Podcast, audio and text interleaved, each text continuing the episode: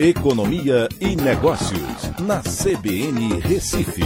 Oferecimento Cicred Recife e Seguros Unimed. Soluções em seguros e previdência complementar. Olá, amigos, tudo bem? No podcast de hoje eu vou falar sobre. O dólar chegou a ficar abaixo de R$ reais né, desde junho do ano passado. E isso tem dois fatores principais que influenciaram nisso. Primeiro, a questão da balança comercial brasileira. A gente, em 2022, teve um recorde, um saldo recorde da balança comercial. Né? Então, isso significa que tem dólares entrando na economia por conta das exportações de produtos brasileiros e esses dólares precisam ser convertidos em real até para que essas empresas que exportaram possam comprar novos insumos. Então, quando isso acontece, tem uma pressão para desvalorizar o dólar e valorizar o real.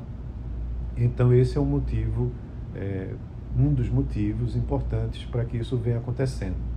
O outro foi justamente a decisão dos bancos centrais brasileiro e americano essa semana com relação às taxas de juros.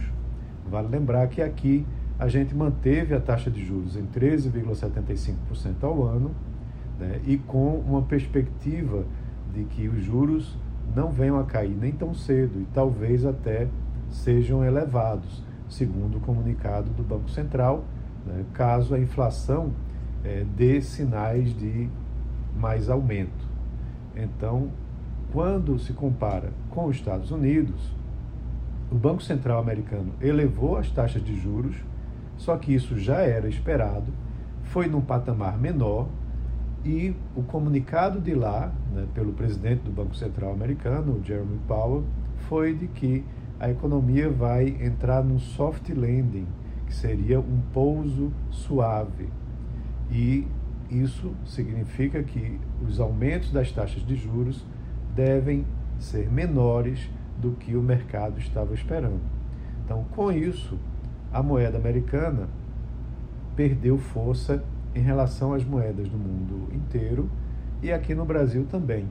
Então, esse diferencial de juros vai continuar alto, fazendo com que investidores internacionais, por exemplo, comprem, eh, peguem dinheiro emprestado lá nos Estados Unidos, tragam para o Brasil e comprem títulos brasileiros, que estão remunerando muito bem, com uh, uma Selic de 13,75%.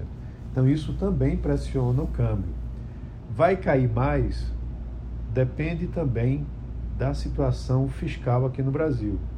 Tá? É, se o Brasil tiver é, uma política fiscal muito expansionista, ou seja, se gastar muito, aumentando a dívida, é, aumentando o déficit, aí há pressão também para que os investidores saiam do país, porque o país estaria com mais risco. Então, essa, é, esse é um contrapeso que pode influenciar o câmbio, mas caso é, isso não aconteça, você tende a ter uma é, diminuição aí ainda maior do câmbio. Mas também, se a política fiscal não for tão expansionista, provavelmente a inflação não vai subir tanto e aí o Banco Central começa a diminuir a taxa de juros. Então tem que observar isso também. Então é isso. Um abraço a todos e até a próxima.